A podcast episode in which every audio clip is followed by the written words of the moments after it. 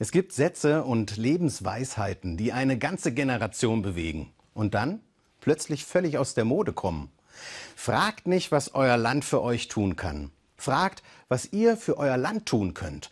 Ein großer Satz. John F. Kennedy hat ihn in seiner Antrittsrede gesagt. Schon lange bevor ich geboren wurde. Als ich dann viel später diesen Satz das erste Mal gehört habe, war John F. Kennedy schon tot. Aber der Satz hat mich aufgerüttelt. Ich wollte mich sofort irgendwo engagieren. Beweg etwas, ändere etwas, gestalte etwas. Das war die Botschaft, die ich gehört habe und die mich begeistert hat. Als es in den letzten Tagen um die Wiedereinführung der Wehrpflicht oder eines verpflichtenden Dienstjahres für die Gesellschaft ging, musste ich wieder an diesen Satz denken.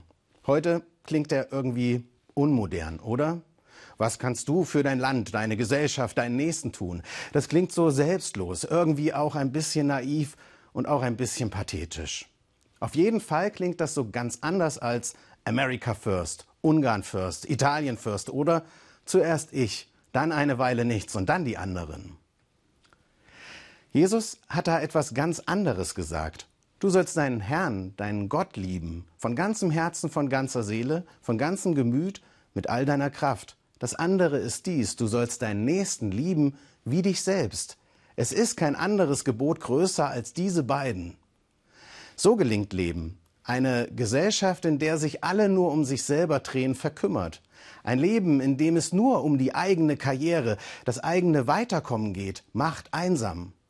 Nach Jesus sollte man sich selbst lieben, auf jeden Fall, aber nie sagen ich zuerst, sondern nur Gott zuerst. Und dann kommen der Nächste und ich. Und nun diskutieren wir, ob in unserem Land die Wehrpflicht oder eine allgemeine Dienstpflicht eingeführt werden sollte. Für junge Leute. Ein verpflichtendes Ja für die Gemeinschaft. Ob in der Bundeswehr oder im sozialen Bereich. Ein Ja nicht zuerst für das persönliche Vorankommen, sondern ein Ja für die anderen. In der Pflege, im Kindergarten oder irgendwo in einem der vielfältigen Bereiche, die für das gute Zusammenleben einer Gemeinschaft so wichtig sind. Ich finde es sehr sinnvoll, darüber in unserer Gesellschaft zu diskutieren.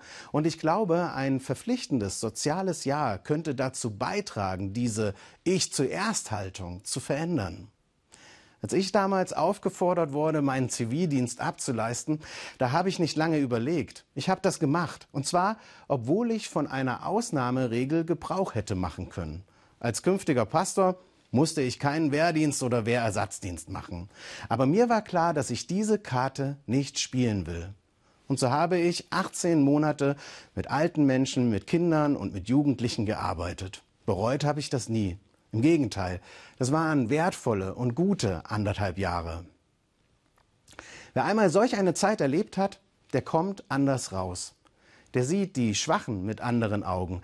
Der sieht unser Land mit anderen Augen der bekommt einen anderen Blick darauf, wie Zusammenleben funktioniert. Und der entdeckt, ein anderes Leben ist möglich.